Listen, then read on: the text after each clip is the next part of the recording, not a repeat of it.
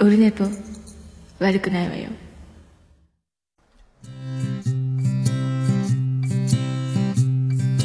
1時間目が終わった後寝ぼけまはい、6月2日水曜日でございます。337回でございます。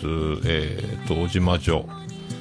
まゆゆチャレンジ、シャープ17もある日でございます。えーと、また今週も、えー先週の味を占めたわけじゃないですけど、配信時間をとっくに過ぎたあたりの収録、ちょっとね、今曜日がちょっとバカになってますので、曜日の感覚というかスケジュール的に。えっ、と、3連休だったんでね、ちょっとそれでスケジュール的に、スケジュール的なことで、まあこっちの都合ですけど、まあ、来週はいいかな。多分大丈夫かとは思うんですけどね。えっ、と、2週連続、えー記録が途絶えた瞬間にね、えーちょっとあの、金本とか衣笠とかもね、最終的にはそうなったと思いますけど、連続出場みたいな。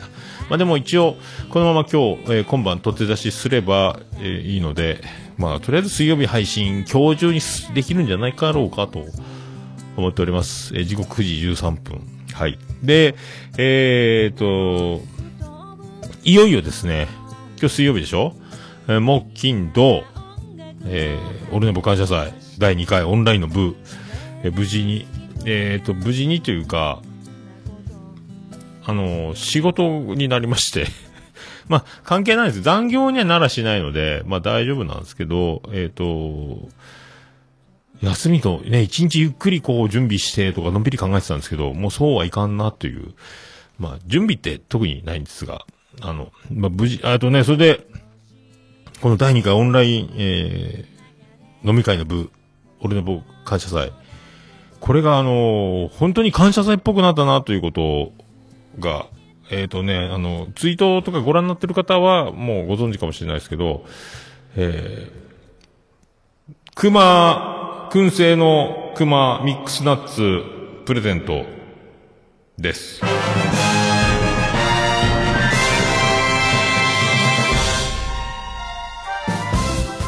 どうも、徳光和夫です。あの、オルネポ感謝祭、えっ、と、参加者の皆さんに、えー、熊ズベアスモークハウス、スモーキングブギー何だっっけえっ、と、そんな、ベアーズスモークハウス、えー、熊の燻製の家、熊さんちの燻製屋みたいな、えー、燻製屋さんが、ミックスナッツを発送してくれると。だから希望者の方は、参加者、オルネポ感謝祭に出られる方は、えーこちらのツイッターアカウントに DM、ベアーズスモークハウスっていうツイッターアカウントがありますので、全部英語ですけど、ここの DM か、ここに書いてます、えっ、と、Gmail、こっちに送っていただければ、あの、住所、電話番号、郵便番号、全部、番号的なやつ送っていただければ、なんと、発送してくれるということです。で、ツイッターの DM か、えっ、と、ベアーズスモークハウス1、1、数字の1のアットマーク gmail.com っていうことですけどね。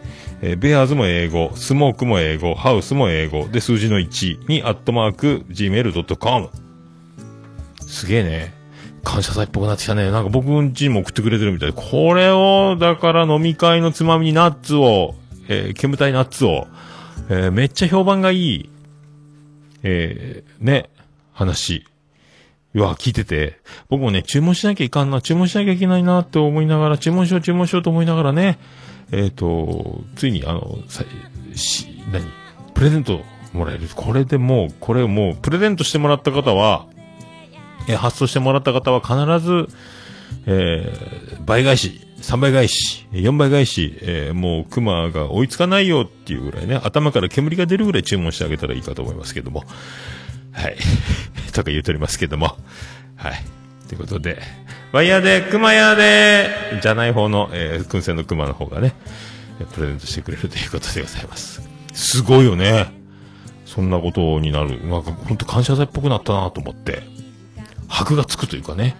えーで、今回ね、あの、総勢29人、えっ、と、で、もうあの、管理できないので、えっ、と、管理、ツイプラで、えっ、と、参加表明された方と、えっ、と、リプライとか DM で参加したいという方合わせて、えー、だツイ、ツイプラで表明15名。で、あの、興味あり、来れるか来れないか、まだギリギリまでわかんないという方11名。で、これで連名になってる方がいるので、えっ、と、夫婦だったりね、に、プラス、あと、DM で送ってくれた方って方、全部合わせると29名僕入れてね、えーすごいことになってまいりました。で、これに、あのーもう、桃や、ポッドキャスト関連、勢揃い。しげち兄さんも、これ、なるべく来ますと。で、あのーキレイトのおばさんも、まゆチャレンジのまゆも、揃い踏み。揃い踏みっすね、これね。えー関係者各位、えーずらっと、えー出ていただけるということで。で、まあ、特にね、あの、収録はしますけど、でね、あの、乾杯のくだりだけは収録しようかなと思ってますけど、えー参加される方は、えー参加される方、えー喋られない方、見るだけの方、えー喋ってくれる方、えーなんかボケをぶっ込みたい方、えーみんながほっこりできますように、お願いします。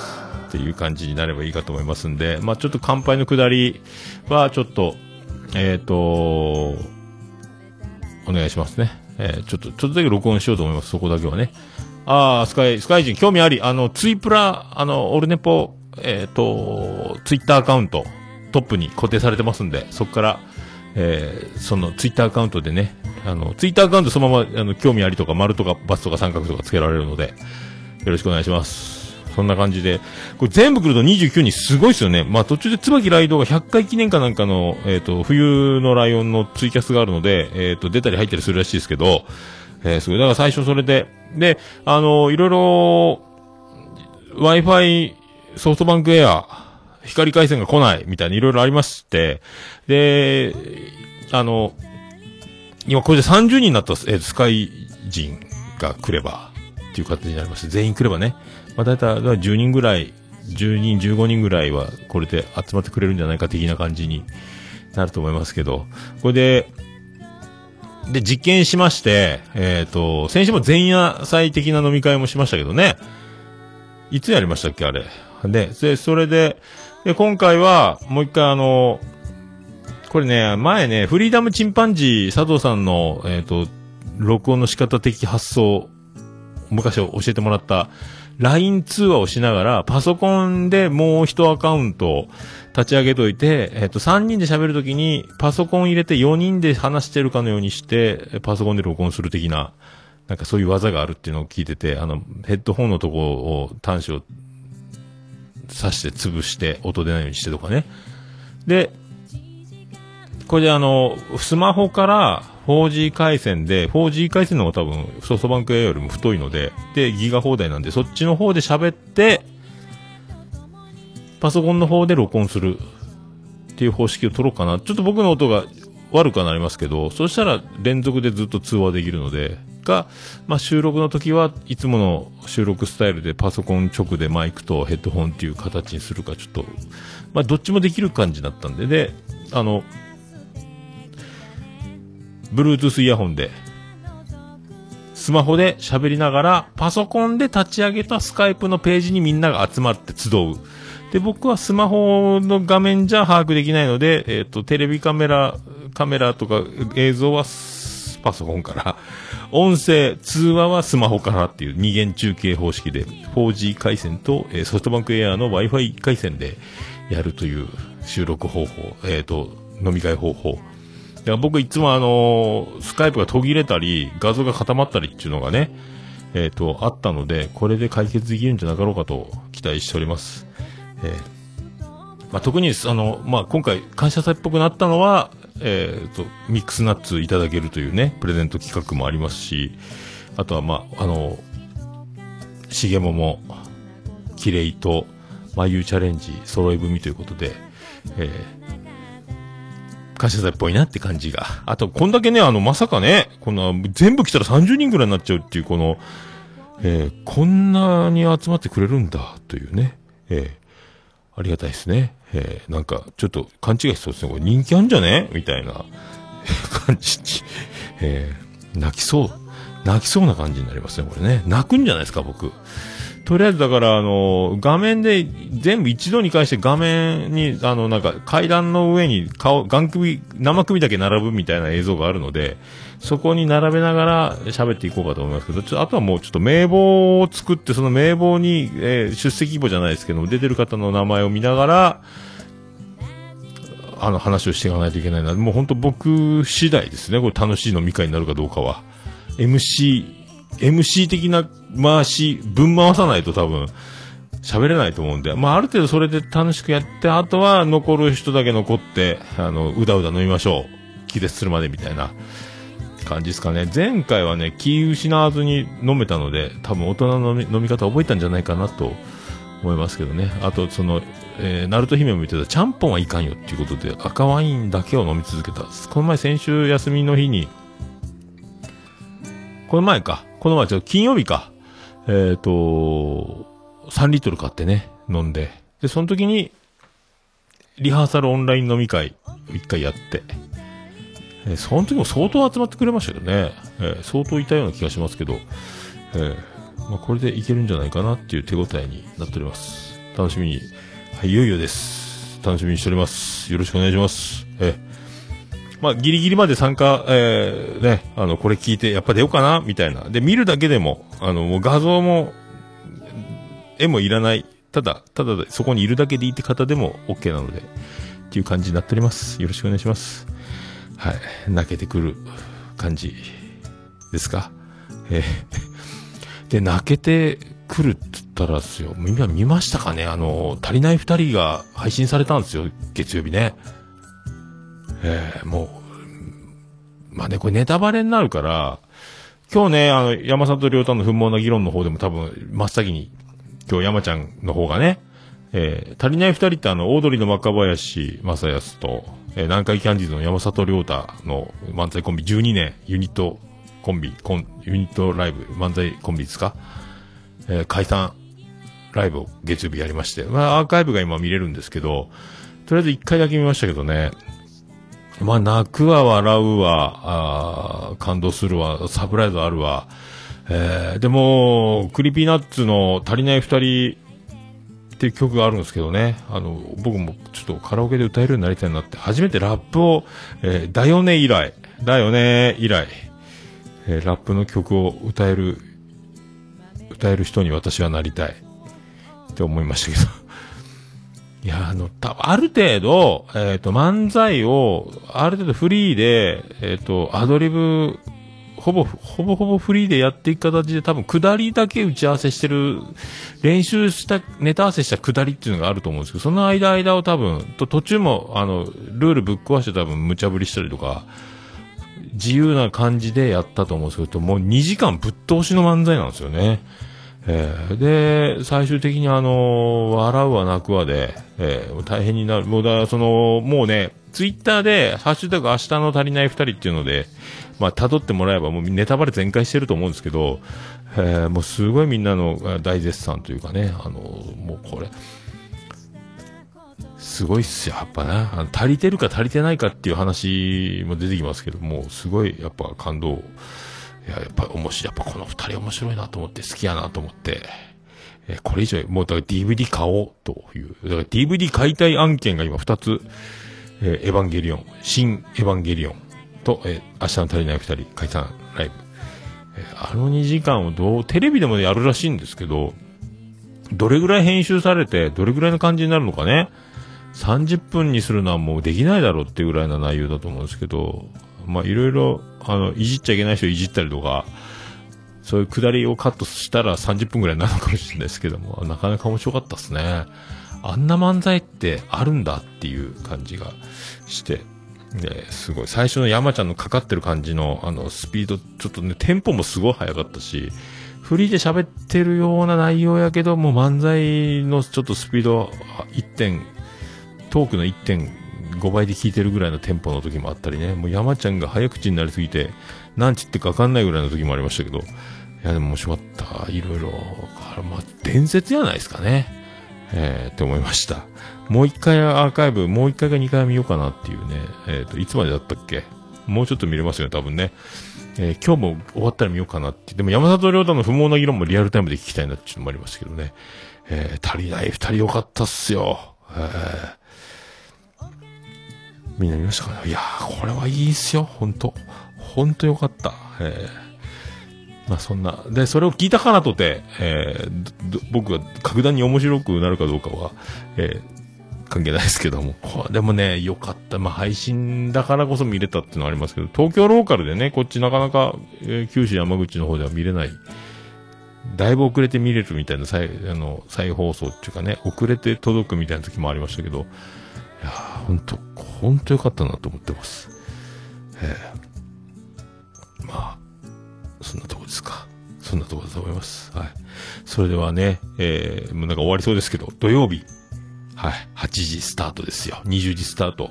俺の部感謝祭、えー、直前、えースペシャルで、スペシャル、スペシャルないか。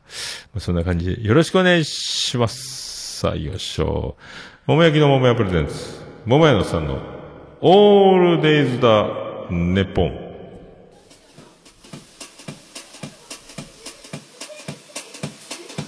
ててて、てててて、ててて、てててて、てて、てて、てて、ててて、てて。はい、山口県の片隅からお送りしてます。別所の中心からお送りしてます。桃江のさんのオールデイズだ、ネッポンでございます。桃江のさんのオールデイズだ、ネッポン。てたでと。短く略すと、オルネポーてててて。てててててとはい、そんな337回でございます。えー、なんかもうね、ちょっと余韻がね、余韻がすごいっす、だから。はい足りない二人。とえー、まあ、あの、あのポトフ師匠もね、ずっと全部見てるらしいんですよね。えー今回見逃したって言ってましたけどね。いやー、これこれはちょっと DVD ね、買いましょう。あの、グッズの T シャツも売り切れって言ってましたね。えー T シャツ欲しいな。えーなんか最近グッズ欲しいおじさんになってますけどね、いろいろね。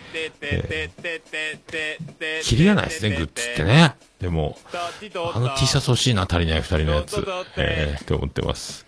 皆さんもね、そんな日々を送ると、コロナ禍、過ごしやすかろうかと思います。はい。それでは、337回、よろしくお願いいたしまーす。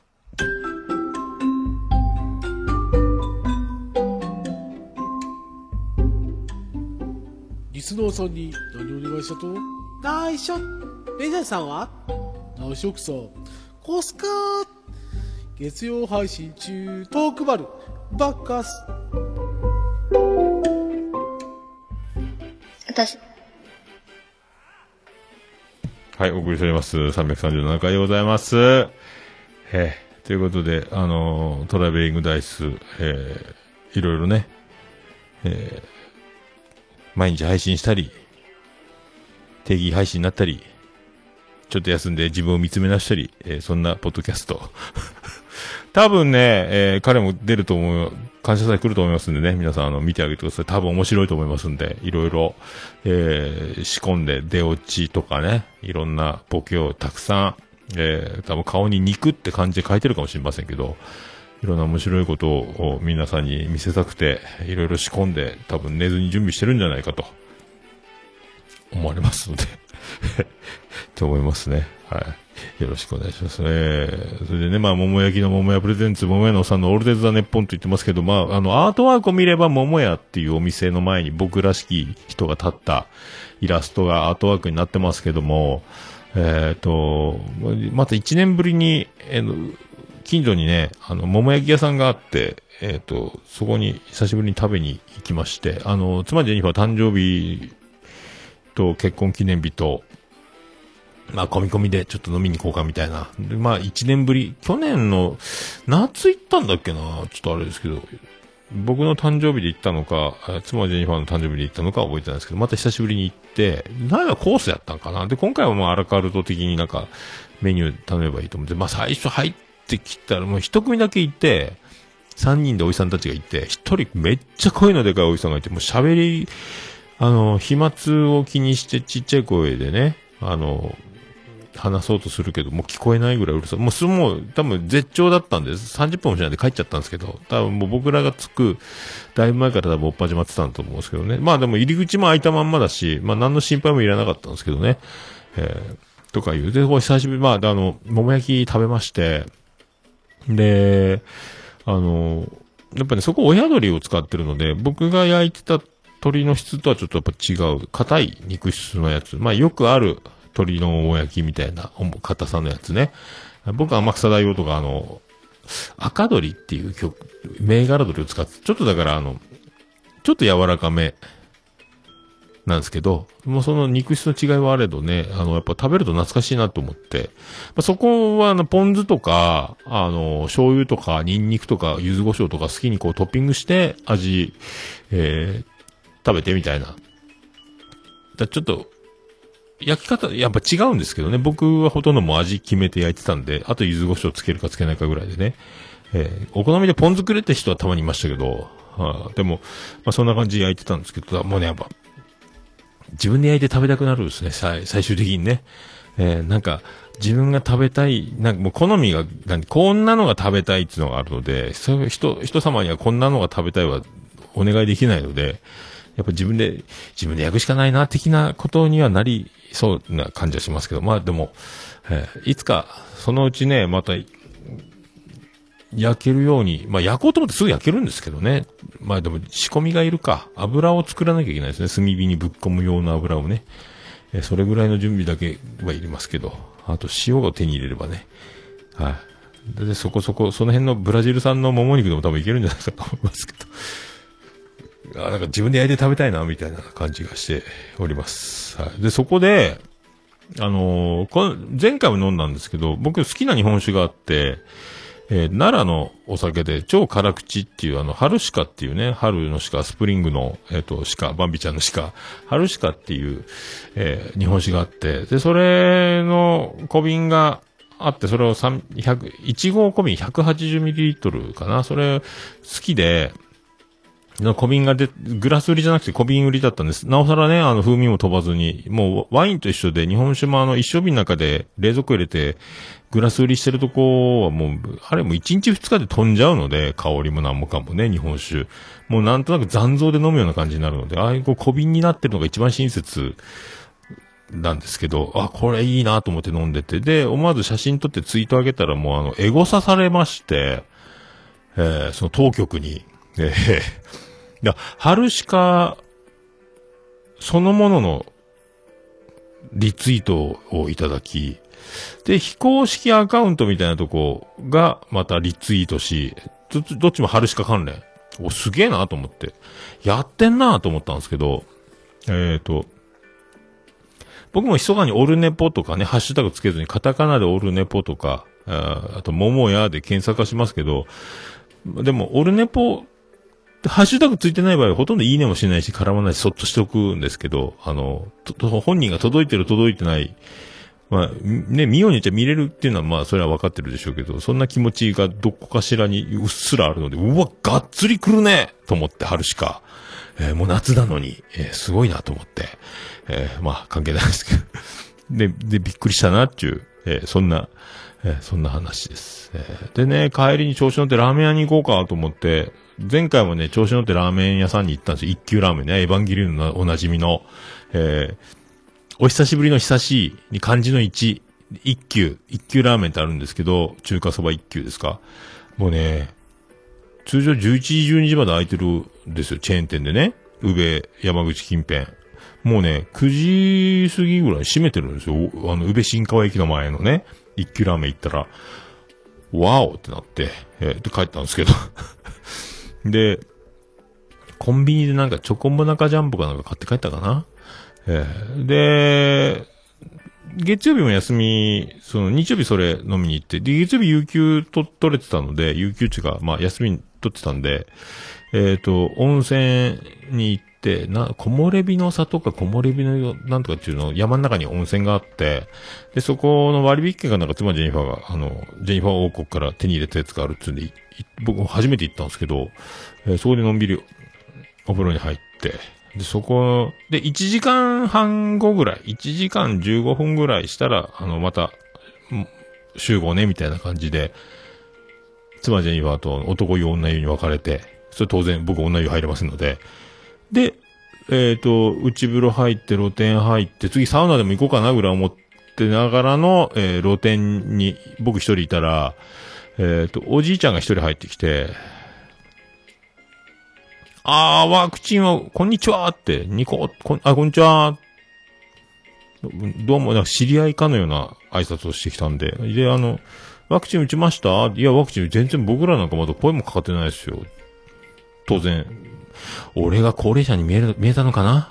えー、と思ったんですけど、そっからはもう、あの、ずーっと1時間ちょい、露天風呂でずーっと話し込みまして、えー妻ジェニファーが待ちぼけ食らうっていうね、集合時間に遅れるっていう、えーあ、そろそろ僕あの、ご飯今日食べに行きますんで、つって、えーああ、もう LINE 送った時もう置いていこうかと思ったわ、言われてね、妻ジェフに嫌味言われ、僕、僕ポツンと田舎の山の中で一人、えー立ち尽くすみたいなことになりかねんかったというね、えー危険な、えーもうね、な、おー、びっくりした。スピーカーが BGM、すごいね、これ。びっくりしたね。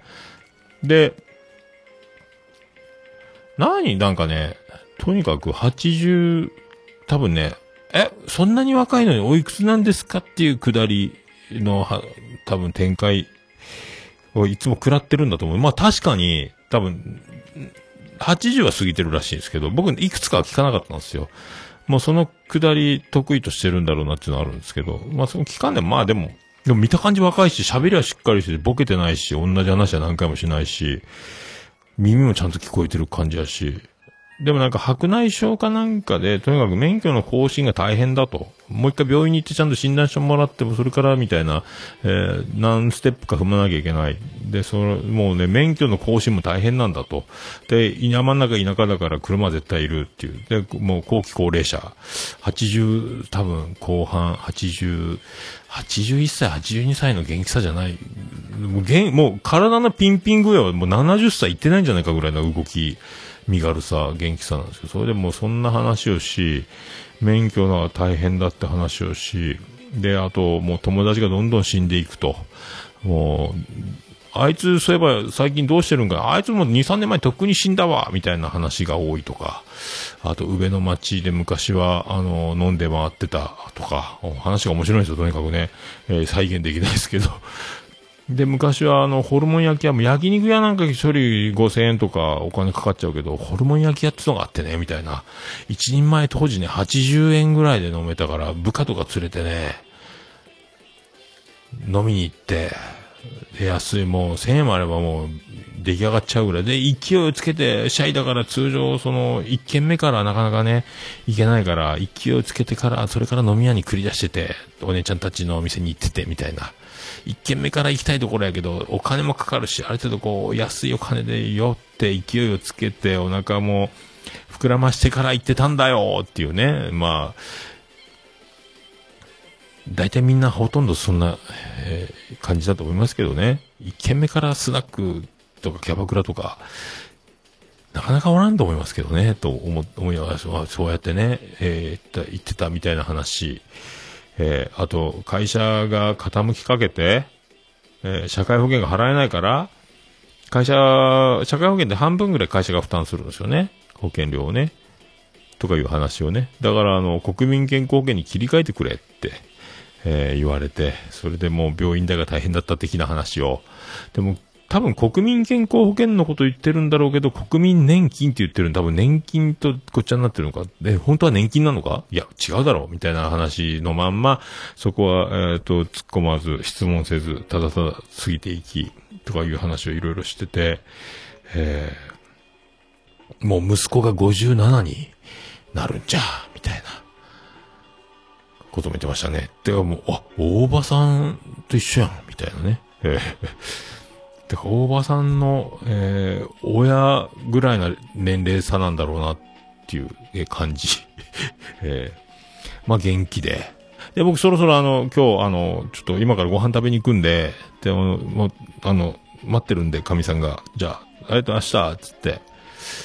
で、えっと、綿棒で耳を、綿棒やって、ドライで髪乾かして、で、あと着替えて帰ろうと思ったら、あの、いや、片足でズボン履くのができんでのとか言われて、あ、隣の隣の隣のロッカーぐらいの、あの、同じところに、そのおじいちゃんもいたっていうね、あ、上がってきてるやん、とか思って。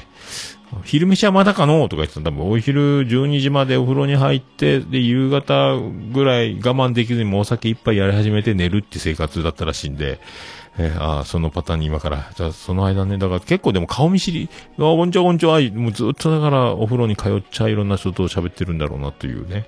えー面白い。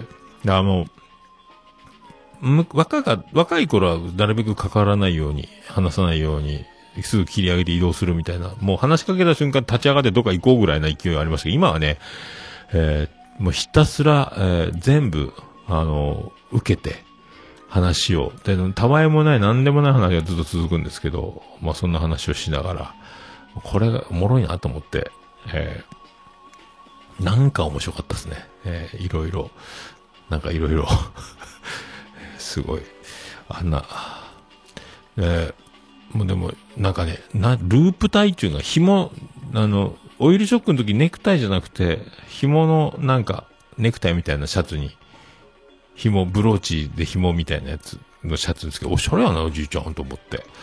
えー僕のおじいちゃんじゃないですけど。えー面白かったですね。えーまあそんな、だからずっと露天風呂に足だけ使ってる状態。あ、天気良かったんでね。えーそんな。で、それであの、今日、その日は、昼、広島風を食べに行こうっていう、探し行こうと思ってた。ちょうどそれツイートしてたら、あの、サイントラさんが美味しい店あるよ、つって。で、あ、じゃあ検索してそこ行こうと思って、そこに行くようにしてて、えー行った美味しかったっすよね、そこの。マコベやったかな小郡インターってとこの、インターに乗るぞっていう道に入った瞬間に民家が現れ、えー高速行かずそこに、えーズンって左に入っていけば、その通り沿いの民家、そこに、民家の4分の1ぐらいが店舗スペースみたいになってるお家が素敵な、で、素敵夫婦がやってる感じのね。で、多分夜ライブやってんのかな？アコギが、ヤマハのアコギが立てかけてあって、で、ベリンガーのでげえスピーカーが2発と、あとなんか、ちょっと大きめのコンポのスピーカーみたいなとか、あと3発ついたスピーカーが漫画の本棚の中に埋め込んであったりとか、アンプがあったりとか、なんかライブやってんのかなっていう、なんか、えー感じでね。で、そこで、あの、定番っていう、普通の、これですよ、みたいな、ランチセットじゃなくて、ランチは味噌汁にご飯になんかついてるらしいです。まあ、まあ、ね、広島風って日頃食べないので、麺ついてるし、まあ、とりあえずそれ頼もうと思って頼んで、で、もうあの、お好み焼きって吹き屋で食べるとか、家で食べても僕マヨネーズにウスターソースをやって食べるみたいな感じなので、甘いソースがまあ苦手なんですけど、苦手っていうかあの食べる経験がないので、食べつけてないっていうかね、あの、おたふくソース的なやつね。あんま得意としてないです。もうソースはウスターソースがあれば生きていけるみたいな生活だったんで、えー、で、それで、ま、待ってたあの、まあ、割に早いんですね。吹き矢なんかすげえ時間かかるんですけど、まあ、あの、いっぺんに何枚も焼いてて、で、それで、いろんな作業しながら焼くから多分ちょっと火を弱めにしてて、乗っけたまんまいろいろ他のことができるようにっていう焼き方なんでしょうけど、広島風って多分なんかあの、ささささ焼き、焼き回すというか、生地やったり、もやし焼いたり、麺焼いたりとかして、どんどんどんどんそれで合体していくんで、多分ね、あの、通常僕が食べてるお好み焼きよりか多分早く焼けるんでしょうね。すぐ出てきて。で、あの、ハンバーグステーキとか、あの、ステーキとかに出てくるあの鉄板の上にジューって、あの、板の上に鉄板が乗ってるあの、何びっくりドンキーじゃないですけども、あの方式で出てきて、で、やっぱ分厚いので、中に麺があったりなんかしてて、ただ途中でソースをかけつつ、マヨネーズかけつつ食べてね、的な感じ。あ、こうやって食べるのか、みたいな。だから通常、吹き矢とかマヨネーズを、あと、オリジナルマヨネーズをぶっかけながら食べるぐらいで、ソースの追加なんかね、一応あるけど、まあ、そうそうしないでいいぐらいな感じ、あ、こうやって食べるんだ。でも美味しかったっすね。甘いソースいけた。えー、広島。えーすごいっすね。えーあ、サニトラ情報。えー広島風ならマコベ。関西風なら豊富市風月。おそんま、あ、それもあるんだ。じゃあ次それを。えーさすが、やっぱね、えー女子大生を誘っちゃ、お好み焼きに行ったりできる男、えーそういうね、え勉強になりますという。え美味しかったっすね。だからもう、そんなんだから、もう、1時間露天風呂に浸かりっぱなしの足だけ使ったり、体使ったりの繰り返しの中、その後運転して、広島風という、素敵な月曜日を過ごしてですね。その後夜、足りない二人のリモートをね、その前に一回あの、ジェニファー宮殿の国営農場で、えっ、と、空豆全部取ってくれ、つって、空豆全部取って、で、畑全部その空にして一回、で、幸運機で耕し直して、で、肥料とか油かす、石灰、いろんなものをこう入れて、土を、なんか、中和するんかななんかね。えー、やって、で、その豆の、空豆を今度、あの、豆を取り出す作業をしながら、配信をずっと、テレビにつないで、パソコンを、ずっと見てて、えー感動して泣きながら、笑いながら、感動しながら見てたっていうね、そんな月曜日だった話を今しております。ね、よかったですね。えー、まあ、本質を通信を食うというか、いや、そんな、えー、よかったっす。よかったっすよ。えー、いろいろね、温泉も、お好み焼きも、漫才も、えー、空豆も、えー、よかったですね。そんな曲を、まあ、久しぶりこれね、23年前ぐらいのやつですか？おつみさんがドラムを叩き、僕がベースを弾いて歌い、もう、ああの妹の羽が作った曲を歌ってるみたいな。えー演奏はもうひどいですけど、えーいろいろひどいですけど、えーまあ、二十何年前だというやつ、えーここでまた、えー感謝祭前ですしね、関係ないか。まあ、そんな感じで、そんな曲をお届けしたいと思います。始まりますかね。始まったらいいですね。まあ、ちょいちょいかけてますけどね、そんな曲、言いましょう。出るか？出ないか。行きましょう。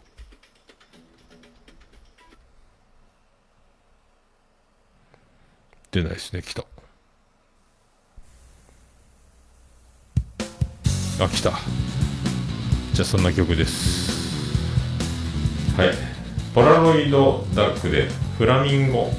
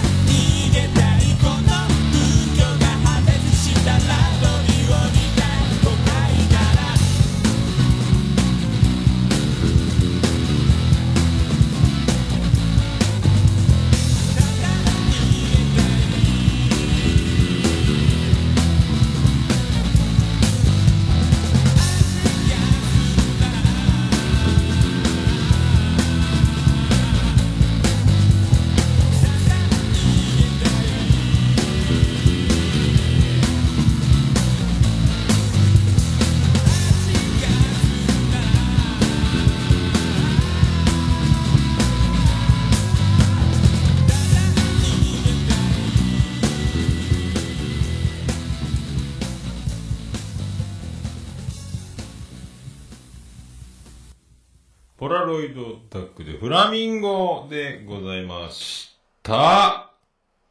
もうオルネポ聞かなきゃでしょ？はい、ということでお送りしております。あー、これですよ。あー、アップルさんお茶ありがとうございます。ひっそりやっております。え、まあそんな、こんなで。今日眉チャレンジですけどね。えーっと、今日、まあもう配信日なんで、丸々流したいと思います。はい。それでは、眉チャレンジ、早速行きたいと思います。VTR、スタートはい、シャープ17です。はい。よろしくお願いしよます。ろしくお願いします。最近どうですか？的なことは特にいいですか？桃江さん最近どうです？か 最近。最近は光回線が届かないっていう悲しみの中にあ本当ですいますけどねね。。はい。来週感謝祭なのに。そうなんですよ。もう。前んとこは光回線ですかね。そうです。いいですね光回線です。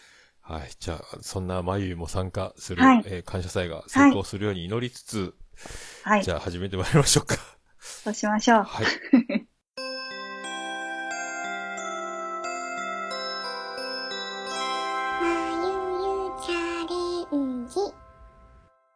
今日はですね、サニトラさんからお手紙をいただきました。お、出ました。はいありがとうございますありがとうございます。ね、アロマの先生、いつもご教授いただきありがとうございます。質問です。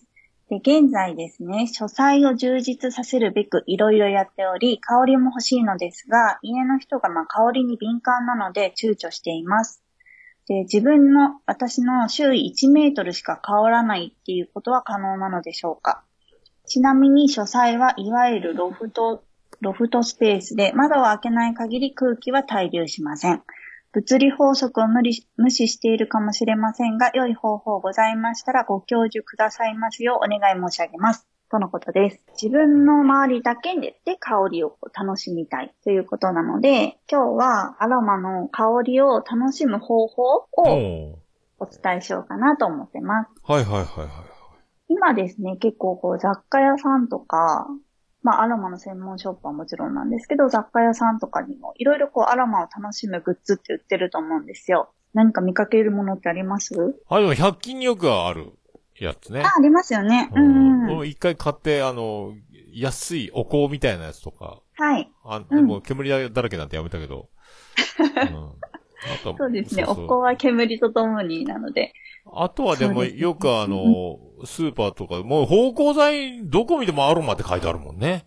まあね。そうですね。うんうんうん。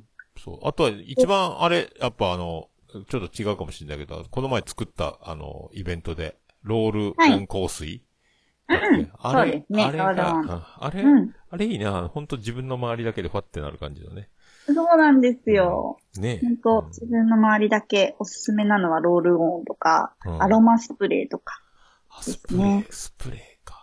うんで、雑貨屋さんとかで最近よくまあ一番見かけるのが、うんなん。か超音波式のアロマディフューザーとか見ないですかね。超音波式、あの、加湿器じゃなくて、あ、そうです。なんか加湿器。お水の中に精油を入あれてー、細かい蒸気が出るやつか。そうです蒸気とともに香りを広げるやつ。うんうんうん。アロマディフューザーとかがあったりとか、はい。あとは、まあそれこそスーパーとかにも売ってるたりするんですけど、うん液体の、なんか瓶の中に液体の香る液体が入ってて、そこにこう棒が刺さってる。あー、ありますリードディフューザーって言うんですけど、あの、椿ライドのお家に、あの、300、300個ぐらいあるとおなじみのね。おしゃれなやつです。うんおしゃれなやつはい。ね。あーはい。ああいうリードのディフューザーだったり、うん。アロマランプ、アロマポット、アロマストーンとか。あ構ですねこうはいはいはいはい。はいなんかあの、火つけて上のお皿を熱してみたいなあ、そうです、そうです。の陶器みたいなやつ。詳しいですはあはあはあはいていうのがいろいろあるんですけど、はいはい。まあ、この中で、自分の1メートル、自分の周り1メートルだけで香りを楽しみたいんだったら、私のおすすめはアロマストーンがいいかなって思います。うんう火事な、ロフトで天井低いけど、キャンドルでもね、ほキャンドルもそんなゆっくり香るからそんなに激しくないもんねそうで。すね。はいうん火事になったらあれだけど天井低すぎてね。そうなんですよ。うんで、まあちょっと一つずつ、もうちょっとなんかこう、香りの広がり方ご説明しようかなと思うんですけど、超音波式のアロマディフューザー、まあ、タンクの中にお水入れて、こう、精油を垂らして、うん。こう、超音波を利用して、こう、水をこう、なんか振動させて、蒸気とともに香りを広げるような感じ。ほほほほほほ、素敵ね。空気がこう乾燥していたりするときは、これすごくおすすめです。加湿もできるからですね。ああ、ロフトって上の方だからでもね、乾燥しがちかも、熱がね、はい溜まってね。お店の中の香りをつけるときって、この超音波式のアロマディフューザーが多いと思うんですよ。そのロフトの中だったりとか。ただ結構これ香り広がります。うーんなので、サニトラさんの、しかもロフトのスペースで割と狭、そんなに広くなくって、うん。窓も開けないとかだったら結構こう、香り的的にはこう、強く残るんじゃないかなと思いますね。そっか。香りね。香りに厳しいってすごい条件で生きてるね、なんかね。まあでも好きな香りだったらいいけど、香りってやっぱり個人差があるからですね。うん、そうね。まあ、部屋の中を充満させても、それを引きずって外に出なきゃいいのか、まとったらダメなのかもしれないね。そうですね。蒸気なので、まあでも、揮発するからそんなに香水とかに比べると全然残りがはないと思うので、そうよね。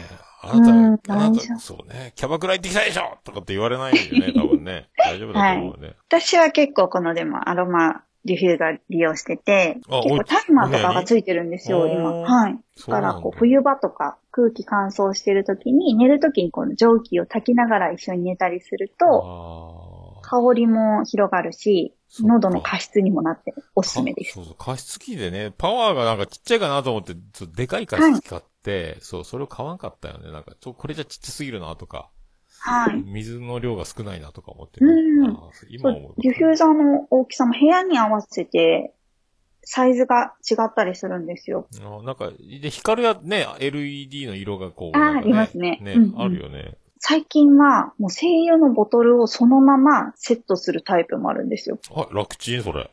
そうなんです。ただ、やっぱり高いです。精油をそのままも。う空気を送ってるのかな？蒸発させて香ってるので、香りも強いですし、ああ、あすぐなの、くなるので、あんなすぐなくなると、あの計算してくんないんだ。5滴みたいな計算を自動でやってくれるわけじゃない。で、もう多分そのままボトルをセットして。もう、どっかどっかやる。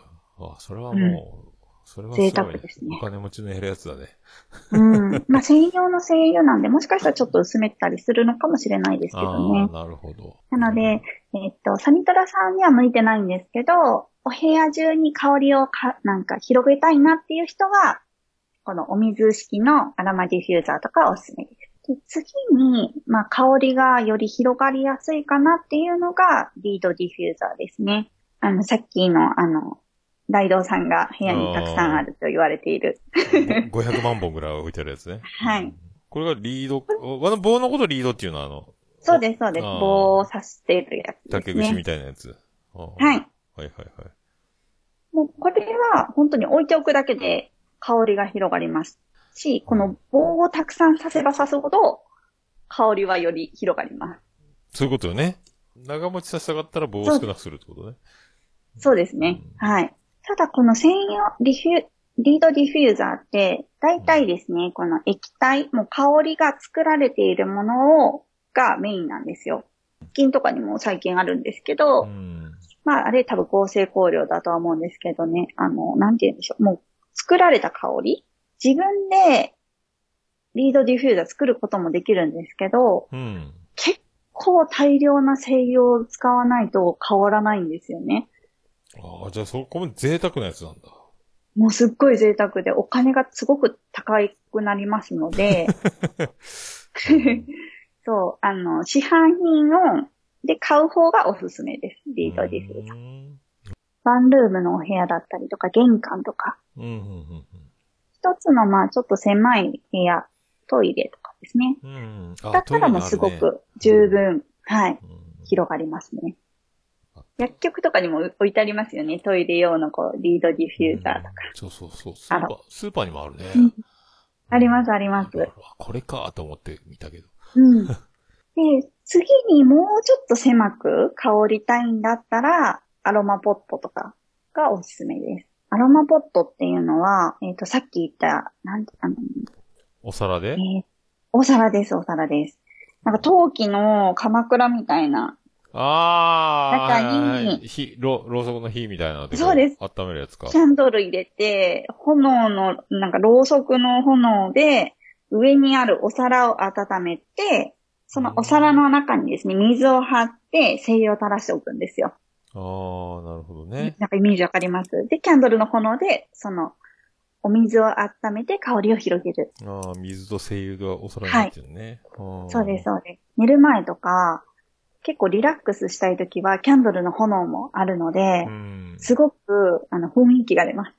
ああ、なるほどね。これだから、アロマキャンドルの、えっ、と、はい別、共同、何ですかね？別々の、そうですね別々にキ働いャンドルの方には、そう、香りはないけど、ね。トータルで見ると一緒みたいなこ感じです。れ合体するとアロマキャンドルみたいになるよね。だそうですそうですそうですそうよね。なので、そうですね。アロマキャンドルでも同じような感じになりますね。。なるほどね。ね。日中使いにはおすすめですあね。ーあとは、ロフトにコンセントがあるかがわからないんですけど、アロマランプっていうのもありまあーそれの電気バージョンね。す。はい。同じで、もうランプ、コンセントにアロマランプっていうのも差し込んで、そのコンセントの熱からですね、うんで香りを広げるタイプになります。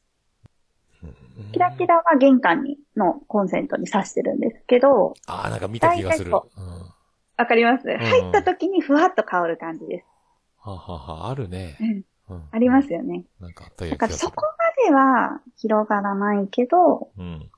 優しく広がる感じですうね。ん。それも差しっぱなしでいいの？ずっと。はい。差しっぱなしで大丈夫です。すごいね。ただ、その、アロマランプの上のところに精油を垂らすんですけど、うん。ちょっとこう固まってきちゃったりするので、コンセントのそのアロマランプにもスイッチがあるんですよ。入れる、消すみたいな。ああ、なるほど。はいうんだから消した時にちょっと無水エタノールとかでこう拭いてあげると綺麗になる。ああ、出ました、無水エタノール。ここにも。はい。うん便利。で、一番最後に、こうんう自分、もう本当に自分の周りだけで楽しみたい。香りが狭いのがアロマストーンですね。アロマストーン。これ染み込ませるってやつか。はい、そうです。なんか素焼きの石、石膏とか、うん。あとは最近なんか木のタイプもありますね。うーん。木にも垂らすとか、なんか、もふもふしてるやつ。うーんと、名前がすごい出てきません。もふもふしたやつ。うーんと、あの、なんか丸っこくてもふもふしてる。あー、はあ、そう、匂いを染み込ませるやつ？羊毛フェルト。100円ショップとかにも羊毛フェルトとかって言って売ってるんですよね。こういうのも全部こう、アロマストーンとか石膏とか木とか、こういう羊毛フェルトとかは全部もう精油を直接染み込ませて置いておくだけなので、本当に自分の周りにしか香らないです。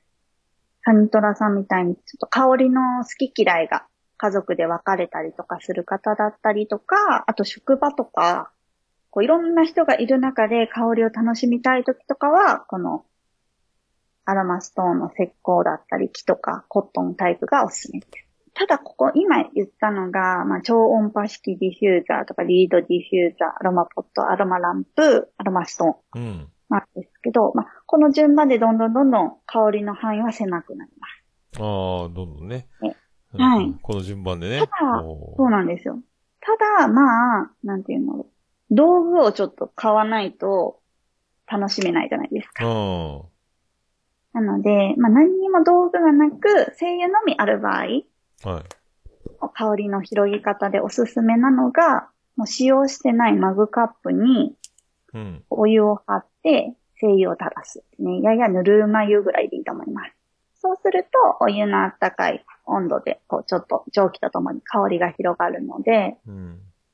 おすすめです。これだな。はい。結局、結局これになりそうだね。うん。か、もう本当あの、ティッシュでもいいです。最終的に。ね。最ティ終ッシュに精油垂らして置いておくとか。で、おそらくサニトラさんのイベント来てくれたので、はいはい。イベント来た方にアロマストーンプレプレゼントしたんですよ。あ、本当？アロマストーンプレゼント。あれ？ごめんなさい、渡しませんでしたっけ？あら、俺もらってないよ。俺す、俺す、嘘俺スッと変えたような気がする。すいません。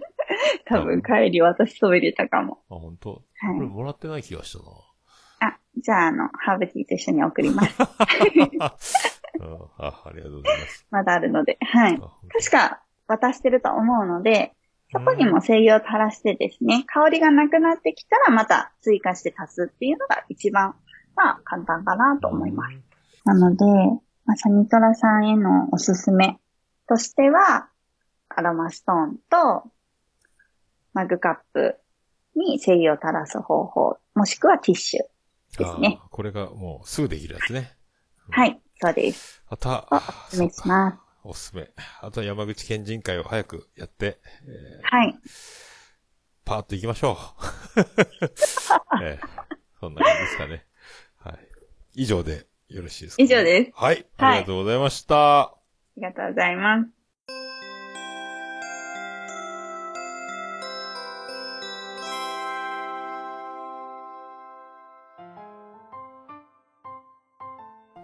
結果発表です。あのーキラキラ、えーの方で、眉の方ではい厳選なはい抽選を行いまして、はい。はい。えっ、と、プレゼントの、えーはい。当選者が決まりましたので、はい。えー発表は発送をもって返させていただくとはい。いうことですね。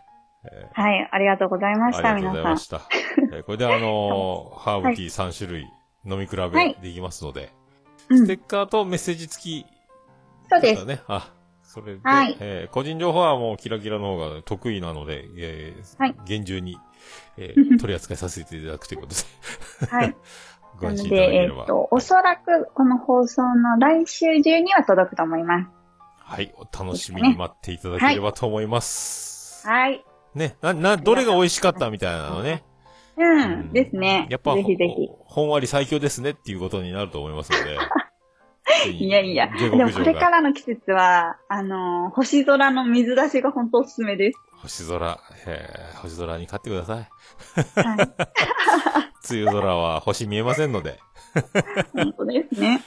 えーでもあの、ね、バリスタ・バンディーナも水出しでいけそうみたいなこと言ってましたね。うん。うん。はい。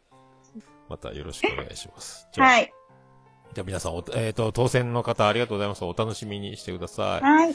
ありがとうございました。はいで、まあ、このハーブティープレゼントに限らず、えっ、と、絶賛販売中ですので、そうですね。ねはい。えっ、と、50g、はい。1600円で3種類。3種類ありますね。3種類 50g。はい。で、小さい方が？30g。30g か。はい。のもありますので。えーあります。詳しくはまあ、ムお得なのはうん。50ですね。50の方ね。ホームページえっ、と、えっと、ブログの方の、えっ、と、オリはいオリジナルか、グッズみたいなやつか。うんうん。ですね。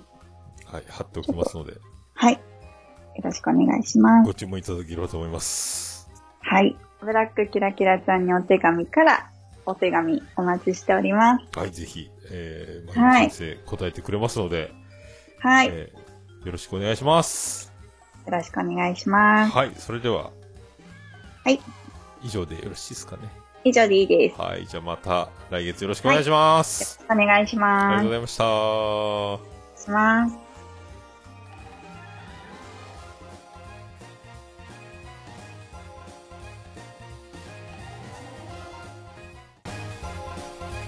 はい、ありがとうございました。ということで、毎日チャレンジ、えーサニトラさんからね、お便りで、えっ、と、いろいろ、えー厳しい環境の中で、癒しを求めるこのサニトラの戦いは、まだ始まったばかり。いや、もうずっと続いてるのか。えー詳細をロフトに、ね、ってことで、えー、椿ライド方式、アロマディフューザー、アロマス、あとはね、やっぱもう最、ティッシュって言ってましたね。眉毛はね。もうだから結局、なん、どんなやり方で楽しむってもういる工夫次第で、もうこうじゃなきゃいけないっていうことはないっていうね。もうお湯があれば、ぬるま湯とマグカップできるって、まあ間違って飲み用に使わなければみたいなね。えー感じもあるでしょうけど、あの、アロマストーンも、あ、サニトさん、あ、入ってますね。星型のやつもらった、僕もらってなかったんですよ。えそうですよ。まあそんな。もうね、こう、お家にいる時間が多くなればなるほどね、やっぱ香りとかこういうのって、あの、大事というかね、あの、気分転換に一番、えー最高の近道じゃないかなと思いますので、ぜひね、あんまりでもプンプンさせても、そんなにね、ねまあ人の家のことをとにかくは言えないですけども、あの、ちょっとずつ匂わせていって、だから、なんていうか、香水もどんどんどんどんあの、鼻が慣れてきたら、香水が感じなくなるので、香水がきつくなるっていうね、本人は大して匂ってない、香ってないつもりでも、他の人は、わっってなるっていうので、まあ、家中をそうしていくっていう、ちょっとずついろんなところに匂いを、あの、マーキングじゃないですけど、ちょっとずつつけていって、あの、家族の匂いの感じをバカにしていくっていうね、バカになれっていう風にやっていったらいいかと、勝手なことを言うておりますけど、あの、ありがとうございました。えーもう香りながらね、またこの感謝祭、えーお待ちしております。よろしくお願いします。さあ、では、さあ行きましょう。ハッシュタグ、オルネポ、オルネポ。はい、クリス・ペブラです。ハッシュタグオルネポでございます。ツイッターハッシュタグオルネポでつぶやいていただきました。ありがたいつぶやきを紹介するコーナーでございます。それでは、最新からいきたいと思います。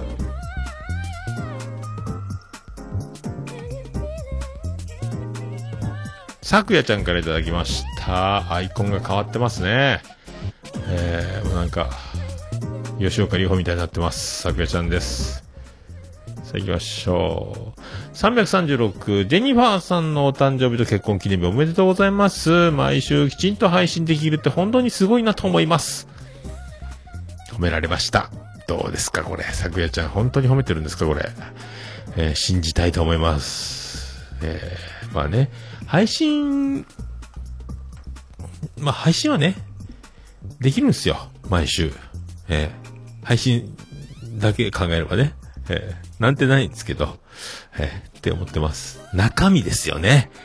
えー、本当自分を見つめ直したいと思います。どうも、トラベリング、ダイスです。さあ、行きましょう。さあ、倉柳りんごちゃんからいただきました。336回拝聴本当、錦蛇見つかってよかったですね。で、愛子とエヴァと愛子とエヴァとめでたいですが、ペイペイ、えーペイペイがうまくいかないですね。ペイペイまだやってないので、いろいろと勉強になります。わら、ジェニファーさんお誕生日桃屋さん結婚記念日おめでとうございます。ありがとうございます。ありがとうございます。えーこの前だから、えっ、とね、お出かけの時に、アイコバッグにエヴァンゲリオン、ネルフのピンズをつけて、で、えークリアポーチ、えーエヴァンゲリオン初号機のクリアポーチに、えっ、と、モバイルバッテリーを入れてね、えーそんなカバンで出かけました。そして、ああ、でも、そう、そんなカバンでね、あの、さすがにアイコのコンバース、同じオレンジは履かなかったですけども、ありがとうございます。ペイペイね、もうあのー、ほんとペイペイを、今回だから、ペイペイで支払いができるお店に行ったので、えー、あれですね、あの、1万何千円かチャージして持ってってね、あの、もうそれで飲食で払ったりとか、もう便利ですね、小銭出さんでいいからね。お酒飲んで金額を打つってのは大変ですけどね、あれね。あの、バーコードで読んでもらえない場合の、あの、金額を自分で打ち込まなきゃいけないシステムね。えー、あともう、妻ジェニファーはなんかもう、おまじないだかと思ってるので、僕に向かってペイペイって言えば、えー、何でも買ってもらえると思ってるので、あの、後でしっかりあの、口座から引かれるんですけど、みたいなね、えーよろしくお願いします。はい、ありがとうございます。まあ、現金チャージが一番ですね。はい、ありがとうございます。はい、ケンチさんからいただきました。336回拝聴結婚生活23年。さすが、本当パワフルな素晴らしい人生。えーおっさんさんの努力と奥様の、えー奥様、ご家族のおかげですね。っていうね。ありがとうございます。まあ、なんなんでしょうね、これね。もう時のんですよね。23年とはいうもののね。えーもうあの融通が効かないし、えーなんか、自分でもね、あの、頭ガチガチなので、あの、柔軟に対応できないので、えー、大体あの、すべてを失う覚悟で戦う、喧嘩するみたいなことがもう過去ね、何回もありました。だからここで、えー、大体ここで決裂すると離婚、罰がつくんだと思いますけど、ここがなんか知らんけど、こう、のらりくらりね、のら、もう僕はもうすべてを失う覚悟で、こう、ならーっていくんですけど、なんとなく、えー、だから、どうなってるかわかんないですよね、このね。えー、まあ、そんな感じですよ。えー、決まってるんだと思いますけどね。えー、ありがとうございます。さあ、アポロさんからいただきました。5月27日、楽しく拝聴したポッドキャスト番組のハッシュタグ紹介の中にオルネポ336回入っております。ありがとうございます。今後ともよろしくお願いいたします。さっきもなんかお茶たくさん爆発したみたいでありがとうございます。お茶。ありがとうございます。ありがとうございます。あ、アポロさん、さらにお茶、ありがとうございます。ツイキャスにお茶を死ぬほどありがとうございます。えーコメントもいいですよ。もう、ハッシュタグだけつけてください。ありがとうございます。もういっぱいね、聞いてるっていう、その、もう僕なんかほとんど聞けてない生活なんで、こう、ポッドキャストを愛していただけるというのがね、その中にオルネポが入ってるだなんてっていうね、ありがとうございます。えー続けるだけ続けていきますので、よろしくお願いします。えー内容は、あの、いい方に、で、解釈を受け取って聞いていただければと思います。ありがとうございます。さあ、もちさんからいただきました。もちとものもちさんですね。桃屋さんのオンライン飲み会初めて参加させてもらった。めっちゃ面白くて、笑いの勉強にもなりました。初めての方ともお話できてよかったな。桃屋さんの人柄がわかる素敵な飲み会でした。その中でも熊さんにいじられるベリダイさんが、えーとても、あの、ね、笑っていうね、これベリダイに受けてますね、これね。あの、一人喋りの、えーフルスイング、えー何ですか、出落ちギャグマシン、もちとものもちさん。今一人でね、もう勝手に僕が一人喋り組合のもう仲間だぞって勝手に仲間意識を勝手に植え付けさせるような、えー無理な感じに今なっておりますけど、もう初めて、あの、ツイキャスでね、みんな集合、ちょっと今から、あの、感謝祭のリハーサルがしたいんで、みたいな感じ呼びかけて、えーね、あの、金曜日だったかな？もうめっちゃ僕飲みましたけど、えそれ来てもらってね、初めましてもうまあ、噂にたがわぬ、まあ、もちそうの二人は男前だっていう、えーなんか、ね、あの、初めて、もう噂通りのい、い、イケメンね、かっこいい、シュッとしてる、えー、でもね、あの、深酒せず、すぐ、すっと。で、笑いの勉強になったのか、この謙遜な、でもね、あの、もちさんのフルスイングは誰も真似できないので、えーやっぱね、それぞれの、もちやもちやのね、あの、面白さというのを、はい、まあ、あの、熊もいたんでね、熊とベリダイの下りで大体、あの、もう、ね、飲み会は進んでいったと思いますんで、あともうベリダイがもうなんか、え、ああ、ああじゃこうじゃ、ああじゃこうじゃね、あの、言いながら、で、たまにあの、扇風機で、えっ、と、ヘッドセットのマイクがボーっとなってね、一回指摘してもまた忘れた頃に自分の暑さが自分の、えー我慢を超えて、また勝手に扇風機つけて、ああじゃこうじゃ、ああじゃこうじゃやってるっていうね、感じで、ああ、熊、ああ、燻製の、あ、く、まあの方ね、えーワイヤーでの方がね、えー頑張ってましたけど、えーサービス精神がね、えーまあ多分今度感謝祭はだから、まあ先ほども言いましたけどね、えートラベリングダイスが、えー引っ張っていくと思いますので、よろしくお願いします。もう何かあったらベリーダイを注目していれば、あのー縦軸となって、いろいろな起点が起点となってね、面白い、えー感謝祭になっていくんじゃないかと思われます。さあ、あやほちゃんからいただきました。その2、オルネポです。えー今日聞いたポッドキャストに入っております。ありがとうございます。すごいですね。いっぱい聞いておりますよ。相変わらずあやほちゃんね。あやほちゃんも来てくれることだと思います。さあ、ありがとうございます。さあ、昨夜ちゃんからいただきました。俺ルネ335、えー、9連勤お疲れ様でした。お体大丈夫ですか？映画館の話はさすがにちょっとと思いますね。次はいい席になりますように。もう、こういう、もうこの優しさね、惚れてまうやろ、これね。えー、ねえ。もうこれだ、もう、咲夜ちゃんのもう、手にかかりゃ、みんな惚れてまうっすよね、これね。もう、惚れてまうやろのこの振る舞いがもう、成分100%できてますから、これもうみ、大体勘違いされて困っちゃいます、私、そんなんじゃなかったんです、っていうね、告白をかいくぐる技も結構持ってないと、もう死んじゃいますよね、これね。多分、行列ができる告白、えー祭り、昨夜商店、っていうことだと思います。えー、ほんとね、ほんとこういういい女がいるんですよ。ね。ほんと、ありがとうございます。さあ、メグミルクティーさんからいただきました。今日はギャグラジといい、アバラヤといい、よその名前が出て、出てくる回でしたね。えー、逆ラジ、ラジオ 3GL では、ホーミーズ、カッツ、あばらやツイキャスではオルネポ。へー。オルネポの高橋登場会のリンク探すか？ということで、これが何かと言いますとですね、えー、た、あばらやの、えーファンというか、多分ね、あの、バイヤー高橋のファンだと思うんですよね。えーで、多分なんか、あばらやで、オルネポの話をしてくれてるんですかね。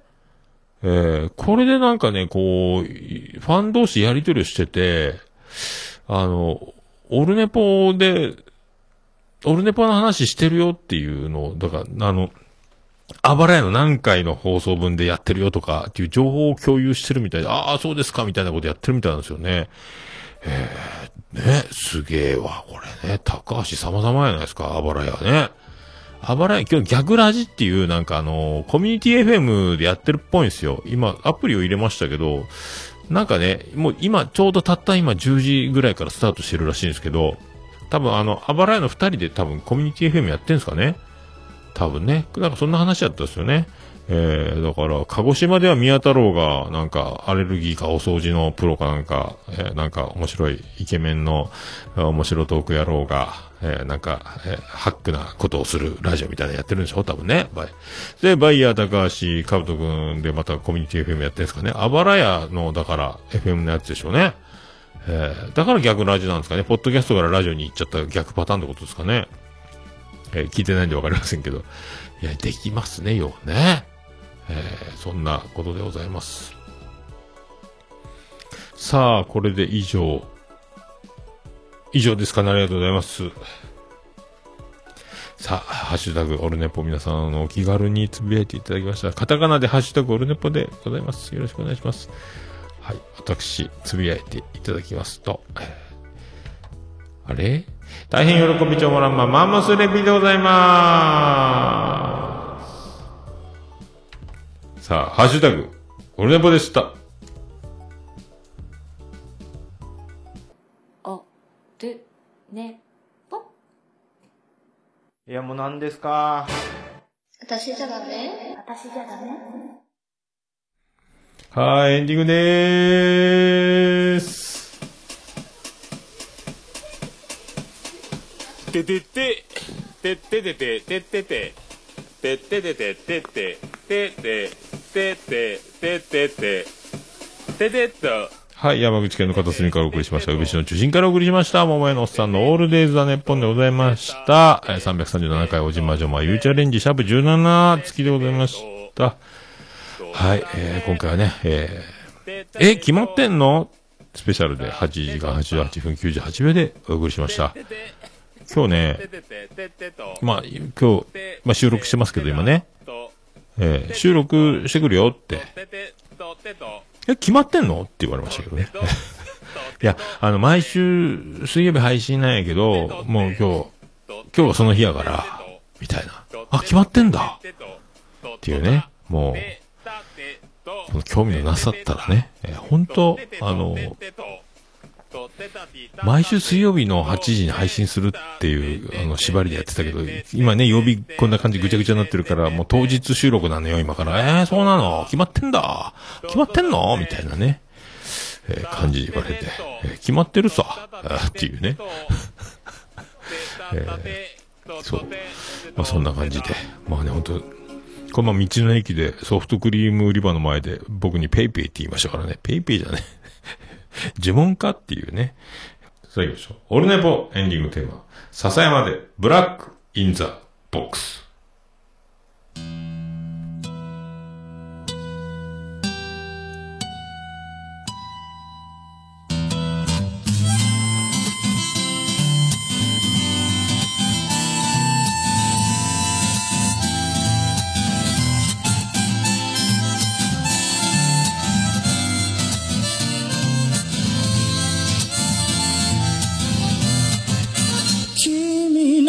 想など初めから来ちゃいないさ。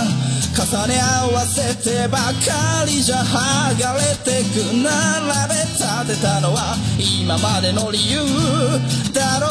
そんなものよりも今を聞かせて答え合わせならまだ早すぎる未来など見間違えるものさ。行方不明のままの昨日を探すより素敵なことを語ろう。悲しみは分かち合ってゆけるものじゃない。ブラックアンビューティー鳴らすのさ誰に届くはずもないこの夜を埋める。二人だけのわがままなリズムでブラックアンビューティー歌うのさ誰に届くわけもなく消えてゆく。声を拾い集めた継ぎはぎだらけのブルース。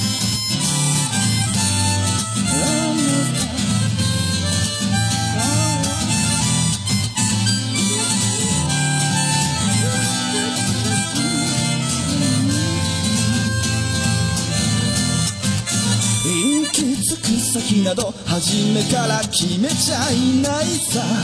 誓い交わしたものさえ消えてゆく心。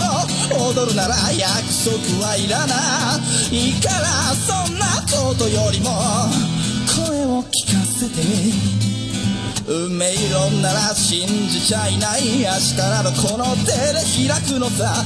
光も見えないままの希望を嘆くよりその確かな絶望に浸れ喜びは待ち焦がれるだけじゃつかめないブラックアンビューティー鳴らすのさ誰に届くはずもないこの夜を埋める。二人だけのわがままなリズムでブラックアンビューティー歌うのさ誰に届くわけもなく消えてゆく声を拾い集めた継ぎはぎだらけのブルー。スなんだ何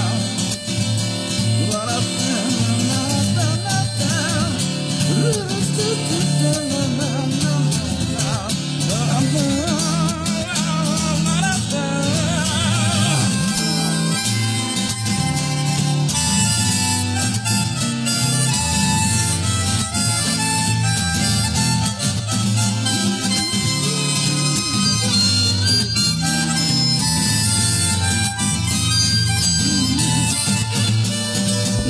信じることにも疲れた初めから何もなかったのだろう行方不明のままの昨日から抜け出さずにいたのは僕の方。光などどこにもない。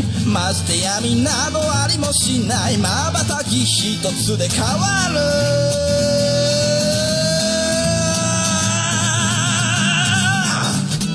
ブラックアンビューティー鳴らすのさ。誰に届くはずもないこの夜を。埋める二人だけのわがままなリズムでブラックアンビューティー歌うのさ誰に届くわけもなく消えてゆく声を拾い集めた継ぎはぎなままのブラックアンビューティー The Boss Ballet 消え失せるばかりのこの夜を埋める埋める埋める歌うブラックアンビューティー The Boss Ballet 消え失せるばかりのぬくもりはもう